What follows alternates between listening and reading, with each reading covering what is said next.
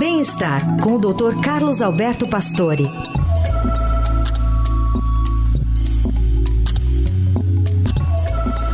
Tudo bem, doutor Pastore? Bom dia. Bom dia, Carol. Bom dia, Heisen. Bom dia. Bom dia, ouvintes. Bom, o senhor é, fala com, com frequência aqui sobre esse problema da pressão alta e as repercussões, e agora tem esse relatório da OMS divulgando pela primeira vez um detalhamento de impacto global da hipertensão arterial.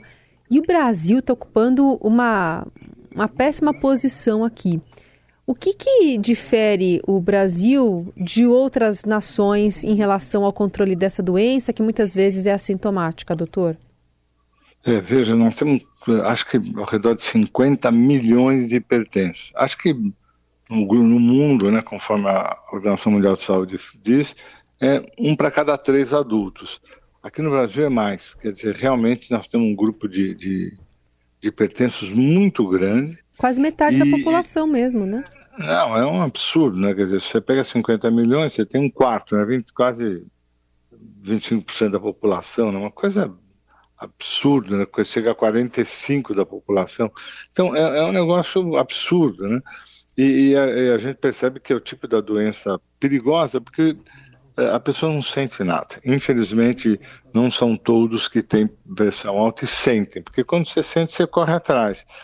E, e, com isso as pessoas não tratam, né? Só que ela é devastadora, né? Quer dizer, é, ela realmente, ela, às vezes o primeiro sintoma é infarto e derrame, quer dizer, coisa grave que vai deixar sequela. Então, ah, realmente isso assusta muito. E são coisas evitáveis que você poderia estar cuidando, né? Acho que no mundo são 76 milhões de mortes, conforme o relatório da Organização Mundial de Saúde. Agora, o problema do Brasil é um pouquinho diferente, porque as pessoas, além de não tomarem remédio, um para cada cinco toma remédio, eles não tomam medicação né, para pressão alta.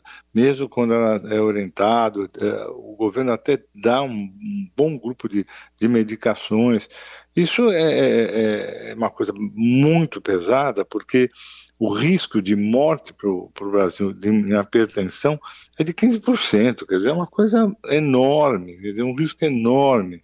E, e o que a gente sente é, que, mesmo com todas as campanhas, quer dizer, não adianta fazer uma campanha pontual, a Sociedade Brasileira de Cardiologia faz, a Sociedade Paulista faz, mas essas coisas pontuais não resolvem, porque as pessoas abusam do sal aqui no Brasil. É incrível, né? As pessoas não têm limite para sal. Existe um limite de, de 5 gramas, quer dizer, tá, tem um limite. As pessoas comem três, quatro vezes mais. Não tem ideia do ponto de vista dietético. Uh, e a pessoa, se tiver com pressão alta, isso aqui é um absurdo. Né? Bebida alcoólica, alimentação inadequada. Então, toda essa orientação que realmente deveriam ter os hipertensos acaba não tendo. E o pior, não faz diagnóstico, quer dizer, o pessoal não procura para fazer o diagnóstico da hipertensão. E eu acho que é uma doença que poderia evitar muita morte, e no Brasil realmente o relaxo com relação à pressão é enorme. É incrível como as pessoas não tomam remédio e não se preocupam com isso. Pois é, estou vendo aqui nesse, nesse alerta que quatro em cada cinco pessoas não são tratadas de, de hipertensão, o que, que se deve fazer, doutor Pastor, além de reduzir não. o consumo de sal? Não, você veja só, a hipertensão, primeiro você tem que fazer o diagnóstico. Primeiro item, tomar medicação. Não tem como. É uma doença genética que deixa as nossas artérias, elas ficam mais tensas. Então essas pessoas nascem com essa possibilidade. Às vezes demora um pouquinho para desenvolver, mas ela vai surgindo, às vezes até jovem.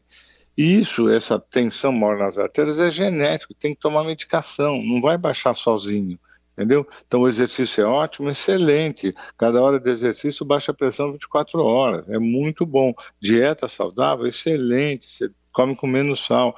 Então, tem uma série de alternativas para você conviver com a hipertensão que pode te ajudar. Claro, obesidade, diabetes, excesso de álcool, como eu comentei, tudo isso é péssimo, só aumenta a pressão. Então, eu acredito que falta, primeiro, você informar a população cada vez mais sobre isso, é fundamental. Né? Já, eu não posso dizer que não tenham sido feitos, mas acho que isso tem que ser uma coisa perpétua, porque não tem, não adianta você fazer isso uma vez por ano, você tem que estar o tempo todo orientando as pessoas. Nós, aqui no Instituto Coração, fazemos isso com mas acho o ano inteiro, né? Tem um grupo de pretensão fortíssimo que fica sobre isso. E políticas públicas, mesmo, né? além da medicação, acompanhar, informar, quer dizer, educar o pessoal com relação à hipertensão. Mas é, é porque acho que as pessoas não têm ideia do número de mortes que acontece por isso. E principalmente é... da acidente vascular, né? Sim, e aí então, dieta rica em sal, falta de exercício físico, consumo elevado de álcool são, são fatores de risco modificáveis, mas quando a pessoa, por exemplo, é, busca um atendimento de saúde, um posto de saúde, até consegue o medicamento, mas não consegue justamente essa orientação a longo prazo.